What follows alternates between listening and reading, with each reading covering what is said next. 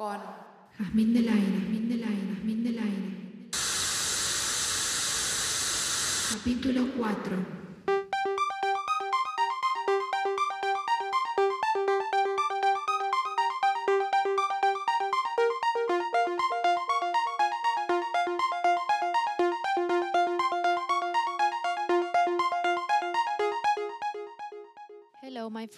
Bienvenidos a este cuarto encuentro.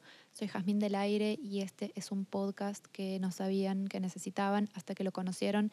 Espero que hayan tenido unos días lindos y si no, aquí estamos para sobrellevar la vida. Tiempo que dice. De tiempo somos, somos sus pies y sus bocas. Los pies del tiempo caminan en nuestros pies. A la corta o a la larga, ya se sabe, los vientos del tiempo borrarán las huellas. Travesía de la nada, pasos de nadie, las bocas del tiempo cuentan el viaje. Miren, hoy la verdad que me van a tener que tener paciencia porque estoy bastante ida de la mente por varias revelaciones que he estado experimentando y por las cosas que vengo viendo y reconstruyendo en mi cabeza. Por empezar, me siento muy, muy, muy atravesada por Twin Peaks, amigos, que la terminé de ver hace dos días y obviamente al toque he visto la peli ayer. Necesitaríamos millones de podcasts para hablar de Twin Peaks y de los delirios de David Lynch, así que solo voy a hacer referencia a dos puntos que he querido traer a este capítulo. En primer lugar, el tema de la electricidad y de cómo está planteada en la serie y en la peli, o sea, en la obra de Lynch, cómo él considera a la electricidad eh, nosotros, como ya veníamos diciendo, la música electrónica surge a partir de la electricidad y recuperando lo que plantea David Lynch eh, y mezclando un poco esos temas, él considera que hay distintas dimensiones y que podemos conectar con otros planos y con otros seres a través de la electricidad. En segundo lugar, quiero referirme solo un poco a las paradojas temporales y hablar del tiempo. Nuevamente, si tuviéramos que ahondar en este tema, necesitamos horas interminables y podcasts interminables y sería bello, pero voy a tratar de incorporar este fractal y no irnos para siempre en eso. En síntesis, quiero hablar de la electricidad y del tiempo.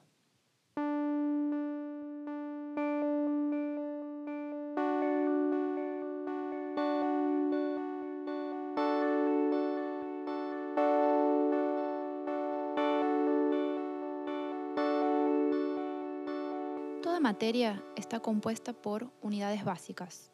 Hasta hace un tiempo se creía que los átomos eran la partícula más pequeña a la que se puede reducir un elemento. Hay 92 naturales que combinados van a generar las distintas formas en que se percibe la materia. Podríamos asemejar el funcionamiento de un átomo al del sistema solar. Tienen un sistema de movimiento similar. Tienen un núcleo constituido por protones y neutrones y electrones girando alrededor de él. Los átomos forman grupos llamados moléculas. El átomo es eléctricamente neutro. La carga negativa del electrón es igual pero opuesta a la carga positiva del protón. Los electrones tienen una masa 1840 veces inferior, son más fáciles de mover y participan activamente del flujo eléctrico. Lo que produce la corriente eléctrica es el movimiento de los electrones libres. Bueno, leer sobre este tema me ha vuelto a, a linkear primero a un video que la verdad que no lo he podido encontrar todavía, que recuerdo que estaba Spinetta, no sé si en una situación de concierto o de entrevista, y termina hablando de los quarks, que son aparentemente una de las partículas más pequeñas del universo, son elementales, indivisibles y no se pueden romper en piezas menores. Y lo que me ha gustado de esto es que aparentemente los quarks no pueden observarse libres, sino confinados en grupos a través de un fenómeno llamado confinamiento de color. Y me llamaba la atención esto del color porque aparecían graficados como tres círculos, uno rojo, uno azul y uno verde, interconectados entre sí, que de una forma muy loca son los tres colores primarios de la luz, a partir de los cuales se generan todos los colores para el ojo humano. Stephen Hawking en su libro El gran diseño, que obviamente se los remil recomiendo, dice en la página 58 que los quarks, que tampoco podemos ver, son un modelo para explicar las propiedades de los protones y los neutrones en el núcleo atómico. Aunque decimos que los protones y los neutrones están constituidos por quarks, nunca observaremos un quark, porque la fuerza que liga los quarks entre sí aumenta con la separación entre ellos, y por lo tanto en la naturaleza no pueden existir quarks libres, aislados. En cambio, se presentan siempre en grupos de tres y se comportan como si estuvieran unidos por cintas de goma. Bueno, y en esa misma página empieza a hablar sobre el tiempo y de que podríamos considerar que el tiempo empezó hace unos 13.700 millones de años en el Big Bang. Y volvemos a Twin Peaks y volvemos a un montón de otras referencias sobre paradojas temporales que se me vienen a la mente en este momento. Por ejemplo, estoy pensando en la serie Dark estoy pensando en el efecto mariposa, estoy pensando en Black Mirror, estoy pensando en Interestelar. Eh, hay una película alemana que se llama Corre Lola Corre, tremenda, eh, véanla porque está buenísima y encima tiene un drum and bass constante eh, a lo largo de toda la película. Y si tuviera que seguir pensando sobre este tema y explotándome la cabeza vuelvo a traer a Alicia en el País de las Maravillas y los acertijos físicos de Lewis Carroll. Puedo hablar de Cortázar en su texto Instrucciones para dar cuerda a un reloj. Puedo hablar de Galeano, que estaba hablándoles al comienzo en su texto Tiempo que dice.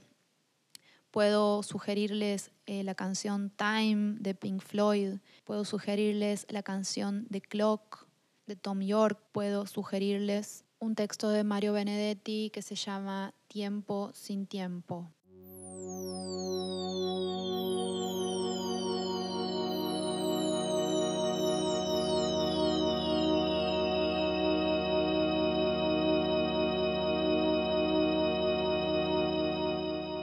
Retomar un toque lo que veníamos charlando antes y vamos a hablar del tiempo en la música.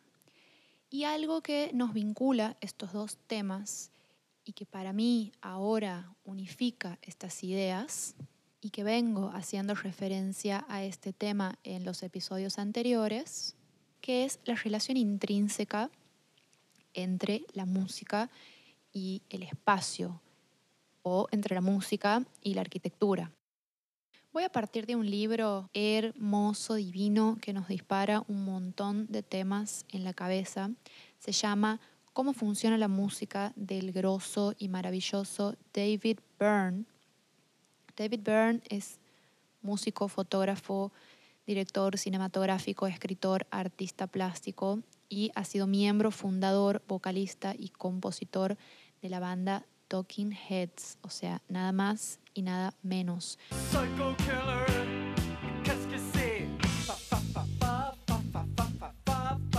Una banda de rock, vamos a decir, formada por David Byrne en el año 1974, junto a Chris Franz y Tina Weymouth. Y luego se integra el guitarrista y tecladista Jerry Harrison. También eh, se han referido a esa banda como una banda de New Wave, de punk rock, incluso mezclaba sonidos africanos. Hacía una banda obviamente referente en el mundo de la música, en la historia de la música. Dicen que Radiohead inspiró su nombre en una canción del álbum True Stories de 1986 de Talking Heads. Y referente también de la experimentación porque David Byrne ha colaborado con muchísimos, muchísimos artistas y entre los más importantes está Brian Eno, que ha sido como colaborador ocasional, digamos, Talking Heads, y que, bueno, obviamente después nos vamos a referir a Brian Eno porque merece una atención aparte. Bueno, David Byrne podemos hablar de que es una de las personas más influyentes de la música del siglo XX. Siempre se ha mostrado como un tipo visionario y como les contaba, ha colaborado con muchísimos artistas, entre los que podemos mencionar Fatboy Slim, Caetano Veloso, St. Vincent, Café Tacuba, Selena, incluso León Gieco. Ha publicado libros, obras de arte visual, instalaciones de experimentaciones sonoras. Por ejemplo, hay una que se llamó Playing the Building, que ha sido una instalación interactiva de sonido que se exhibió en Battery Maritime Building en Nueva York. Consistía en aparatos adosados a la estructura de un edificio vacío y con eso emitía sonidos. Esto era activado por medio de un teclado que podía ser tocado por cualquier persona. Y él dice cómo la música se ha ido adaptando de la mejor forma posible a la situación física, acústica y social. Y habla de la música como una cosa viva que ha ido evolucionando para encajar en su nicho disponible. Y pone ejemplos de distintos tipos de músicas, cómo suenan en distintos lugares. Por ejemplo, cuando él hablaba de las culturas africanas, explicaba por qué la percusión funciona bien al aire libre, donde el público puede bailar y deambular a la vez, y donde los extremadamente intrincados ritmos superpuestos típicos de esa música se mezclan unos con otros. Y esa misma música, dice, se convertiría en un masacote sónico dentro de una catedral, por ejemplo.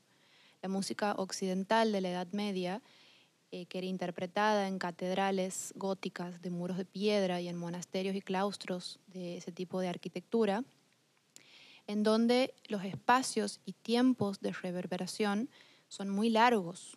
Él dice de más de cuatro segundos. De eso vamos a charlar en un ratito. Y que una composición con cambios de claves musical invitaría inevitablemente a una disonancia porque las notas se superpondrían y chocarían en una verdadera colisión sónica. Entonces habla de la música que se toca en ese tipo de arquitectura, que son melodías de progresión gradual y que no solo funciona bien acústicamente, sino que ayuda a establecer lo que sería como un aura espiritual. Pero que sin embargo, por ejemplo, los africanos, con su música espiritual, que suele ser rítmicamente compleja, probablemente no asocien la música originada en estos espacios con su forma de espiritualidad. Y cuenta que, por ejemplo, Bach ejecutó muchas de sus interpretaciones y composiciones de principios del siglo XVIII en una iglesia más pequeña que una catedral gótica. Y que la música de Bach sonaba muy bien ahí, que el espacio hacía que el instrumento, que era un órgano en ese momento, un órgano de tubos, sonara más lleno y contribuía también a suavizar agradablemente los errores al subir y bajar por las escalas. Mozart a finales del siglo XVIII componía sin pensar que su música iba a ser escuchada en auditorios de música clásica, sino que se tocaban en salas más pequeñas e íntimas, llenas de gente que con sus mismos cuerpos y sus ropas amortiguaban el sonido. Y cuenta que Wagner en ese momento tuvo el valor de pedir que construyeran una sala que mejor se acomodara a su música, una sala de ópera que Wagner hizo construir en la década de 1870. Lo que Wagner hizo fue ampliar el espacio para la orquesta, porque él necesitaba orquestas más grandes para conseguir la pomposidad que él necesitaba en su música. Y también hizo crear nuevos y más grandes instrumentos de metal y pidió una sección de percusión ampliada para crear grandes efectos orquestales. Dice que Wagner fue la excepción a lo que él estaba contando porque se animó o estaba forzando los límites de la arquitectura de la ópera preexistente. Bueno, y que con el paso del tiempo la música sinfónica empezó a ser interpretada en salas cada vez más grandes. Y dice una frase muy interesante que, que dice, me he dado cuenta de que el lugar de más prestigio no es siempre el mejor para tu música. Lo que quiero decir y que parece bastante obvio es la relación fundamental que hay entre la música y los espacios y en cómo percibimos los sonidos en distintos espacios. Bueno, hay un montón de ejemplos que podemos tomar eh, en relación a este tema, pero es importante saber que no solamente la forma del espacio, la geometría, el tamaño del espacio, la calidad de los materiales, los tipos de revestimientos, la cantidad de personas que hay dentro de un espacio, todo eso influye en cómo funciona el sonido en ese lugar. Si hablamos de acondicionamiento acústico en los espacios arquitectónicos, hablamos de formas y revestimientos de las superficies interiores que tienen el objeto de conseguir las condiciones acústicas más adecuadas para el tipo de actividad dentro de ese espacio. No tenemos que confundir acondicionamiento acústico con aislamiento acústico. No son lo mismo, pero digamos que son complementarios estos dos conceptos. Porque el aislamiento acústico sería un conjunto de acciones para la atenuación de niveles sonoros o ruidos entre espacios. Cuando tenemos criterios de diseño en el acondicionamiento acústico de alguna sala o recinto, en general lo que queremos lograr es un confort acústico.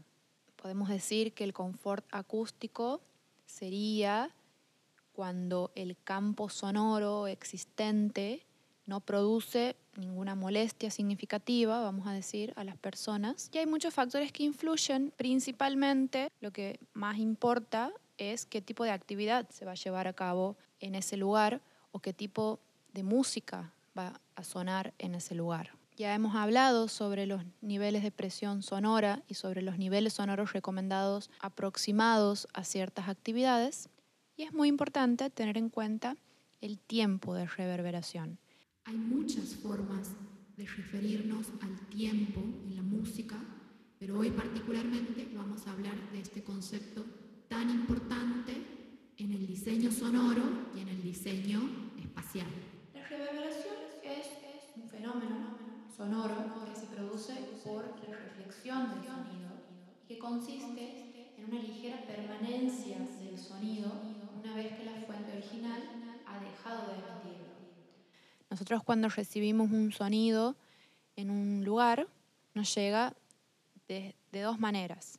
De forma directa, o sea, cuando la fuente emite el sonido nos llega de forma directa y también nos llega el sonido reflejado en las distintas superficies dentro de ese lugar. Cuando hay un desfasaje grande entre el tiempo del sonido directo y el sonido reflejado, ocurre el eco, que en general es un efecto sonoro indeseado y es cuando ha superado un retraso de 50 milisegundos. Pero la reverberación, cuando es bien utilizada, vamos a decir, agrega calidad acústica o sonora y obviamente se puede calcular, se puede estimar el tiempo de reverberación y diseñar el sonido interior de un lugar. La reverberación es algo que hoy en día podemos emular o generar desde los mismos aparatos electrónicos.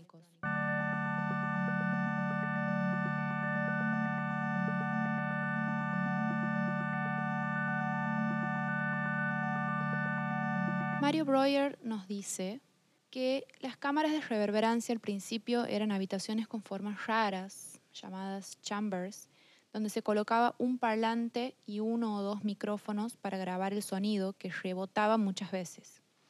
De acuerdo con las formas de los rebotes y el tamaño de estas habitaciones, que además estaban aisladas, se producía un tipo de reverberancia particular.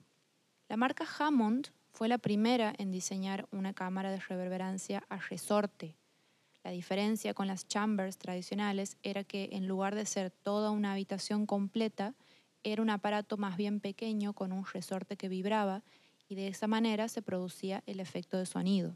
Después de Hammond, EMT, Electromesstechnik, inventó una cámara que en vez de un resorte tenía una chapa de metal. La placa era muy parecida al resorte y resultó una cámara artificial de reverberación no solo mejor que el resorte, sino hasta mejor que la cámara misma porque ocupaba menos espacio. La cámara EMT era una caja de madera grande, parecida a una mesa, pero se ponía vertical, con una enorme chapa adentro con un transductor de sonido adosado. Estas cámaras aparecieron entre 1930 y 1950 y se siguieron usando hasta que una empresa norteamericana, Lexicon, dice Mario, empezó a jugar con la tecnología digital y sacaron al mercado la que es aún hoy, 20 años después, la Lexicon 480. Bueno, obviamente hay valores recomendados para tiempos de reverberación y hay distintos autores que coinciden en que para cada aplicación existe un tiempo de reverberación óptimo y se define tiempo de reverberación a el tiempo necesario para que la intensidad de un sonido disminuya a la millonésima parte de su valor inicial, que serían 60 decibelios. El tiempo necesario para que un sonido, una vez cesada la emisión de la fuente sonora, caiga de su estado o nivel en un régimen de 60 decibeles por debajo del valor inicial. Por ejemplo, para estudios de radiodifusión, para voz y estudios de grabación, se considera menos de un segundo, lo mismo para salas de conferencia y de cine. En estudios de música y teatros de ópera podemos considerar más de un segundo. En salas de concierto puede ser entre uno y dos segundos. En iglesias católicas, en donde hay música de órgano, puede llegar a los dos segundos e incluso más. Obviamente estos valores van cambiando en función del el tamaño de la sala y de la función que se va a llevar a cabo en su interior. A partir del diseño arquitectónico podemos diseñar el sonido, podemos establecer cómo funciona el sonido en su interior, cómo se comportan las ondas sonoras en su interior y qué frecuencias vamos a resaltar y qué otras frecuencias vamos a tratar de reducir.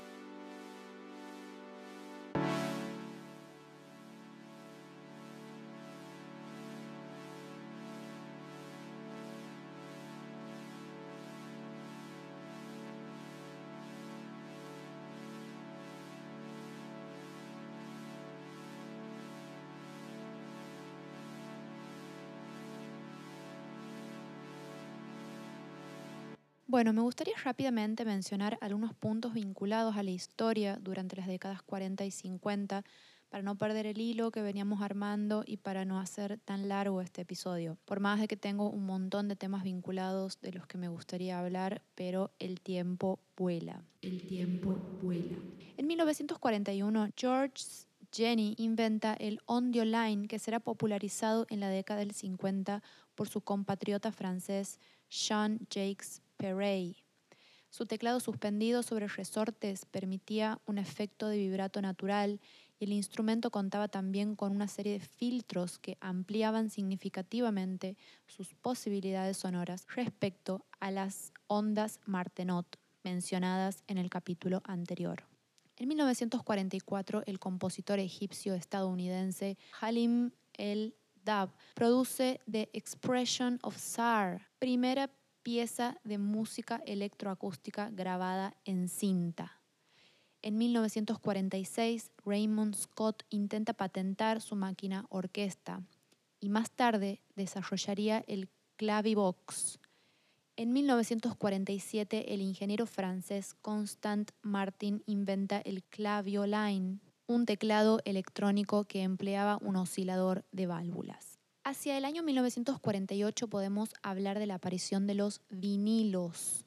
El éxito comercial que tiene la aparición del vinilo hace que sea necesaria la figura de un experto que conozca los equipos y la técnica necesaria para grabar. Si a esta creciente e imparable venta de vinilos le sumamos la aparición de la radio, que ya venía desde principios de 1900, o mejor dicho, la puesta a disposición del público general como medio de comunicación y entretenimiento, considerando que los primeros usos de la radio están ligados a un uso militar, en una demanda de música grabada que no para de crecer y por lo tanto dio como resultado la creación de una industria que con el paso de los años se ha convertido en una de las principales industrias del ocio y el entretenimiento, la industria discográfica.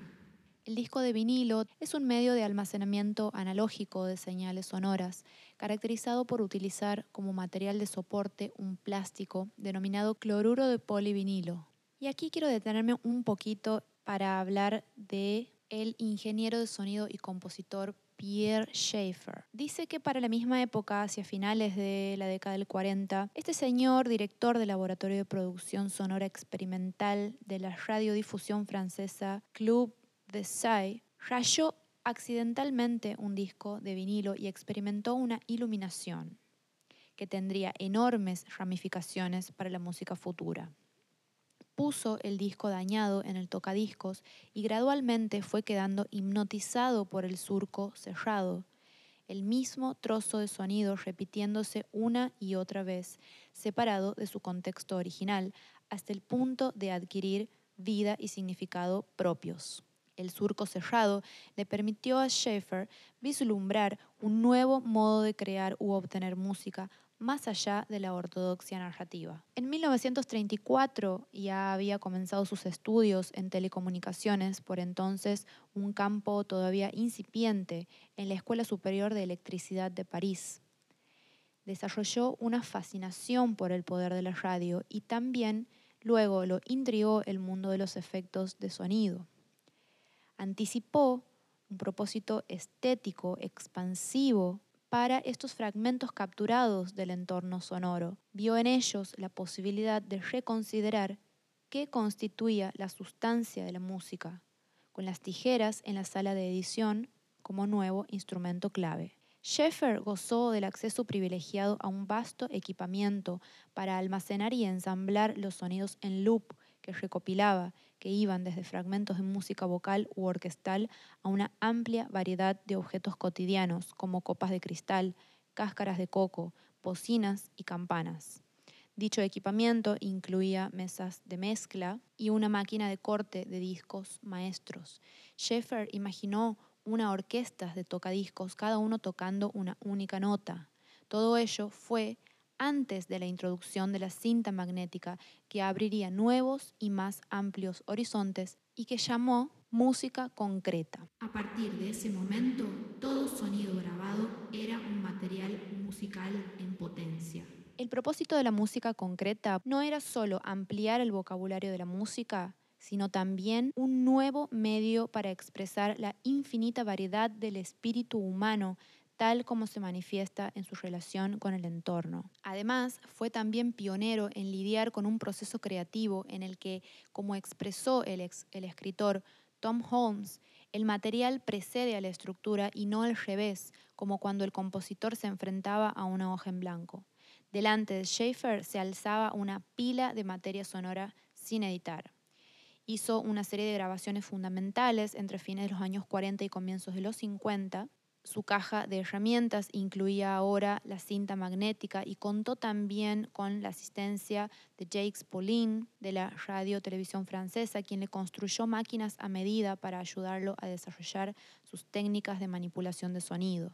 Bueno, luego compuso otras obras que son piedras angulares de la música concreta, como Sinfonía para un hombre solo, le siguió Orphée, reelaborada posteriormente por Pierre Henry, cuyo uso de zumbidos, efectos de delay, transposiciones de alturas, múltiples cabezales, fragmentos vocales tratados, instrumentación y ruido ambiente proveyó un índice para generaciones futuras de productores y artistas.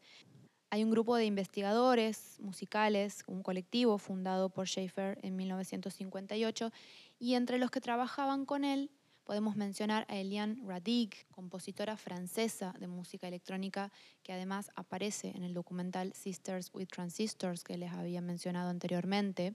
Ella tocaba el piano y había empezado a componer cuando escuchó por primera vez una emisión de la radio, una pieza de Pierre Schaeffer. Eliane Radig estaba muy interesada por el sonido de los aviones y hacía música con esos sonidos. Decía que el paisaje sonoro completo podía transformarse en un universo musical que dependía tanto de la calidad de la escucha como de la forma en la que cada uno organiza un diálogo entre los sonidos. Justamente en los años 50 se reúne con él, se convierte en una de sus alumnas y trabajó de manera periódica durante sus estancias en París. Durante la década de 1960 fue asistente de Pierre Henry, periodo durante el cual creó algunos de los sonidos que aparecen en su obra. Además, descubrió la técnica del feedback o retroalimentación. Bueno, para ir terminando, vamos a mencionar a Bebe Baroun y Louis Baroun, quienes fueron un matrimonio de músicos y compositores estadounidenses que se los reconoce por haber realizado las primeras composiciones de música electrónica en cinta magnética y por su relación con compositores tan importantes y pioneros como John Cage, al cual le vamos a dedicar un momento en el próximo capítulo. Pero especialmente son conocidos por ser los autores de la primera banda sonora totalmente electrónica para una película de ciencia ficción producida por un gran estudio de Hollywood como MGM, que se llama Forbidden Planet, Planeta Prohibido, de 1956, primera película con banda sonora completamente electrónica. En ese momento, el sindicato de músicos no permitió que fuera considerada música, por eso aparece en los créditos como tonalidades electrónicas. Además, han participado en otras películas, como ser, por ejemplo, Bridges Go Round, de Shirley Clark. Bueno, y es importante recordarla a Daphne Oram, quien fuera una compositora de música electrónica de nacionalidad británica y fue una de las primeras compositoras británicas en producir un sonido electrónico y pionera de la música concreta. Era una mujer que en los años 50 armó su propio estudio de música electrónica con un generador electrónico, cortaba cintas en loops con tonos puros y les agregaba reverberación artificial. Lo podemos escuchar, por ejemplo, en Bird of Parallax. Desarrolló su propia técnica, que son los oramics, que consistía en representaciones gráficas del sonido. Eso lo tienen que ver sí o sí en el documental Sisters with Transistors decía que no parecía haber ningún sistema de notas en la música electrónica. Entonces diseñó un sistema donde pudiera representar gráficamente lo que quería y darle esa partitura a la máquina y obtener de ella el sonido. A finales de la década del 50, Werner Meyer Epler, físico, experimentador acústico, fonetista y teórico, presentó por primera vez el vocoder, un dispositivo que lograba sintetizar la voz humana. Y bueno, les voy dejando aquí la última data de que en 1957 nació la música por computadora y les recomiendo un video que se llama Max Matthew and John Showing Music Meets the Computer para que después charlemos sobre este tema. Por ahora creo que la info ha sido bien densa, intensa y con un montón de recomendaciones para que busquen y chusmen hasta el próximo encuentro. Gracias nuevamente por estar aquí conmigo compartiendo este metaverso de espacio-tiempo. Soy Jazmín del Aire y esto fue Ruido Blanco. Ruido Blanco. Ruido Blanco. Hasta luego.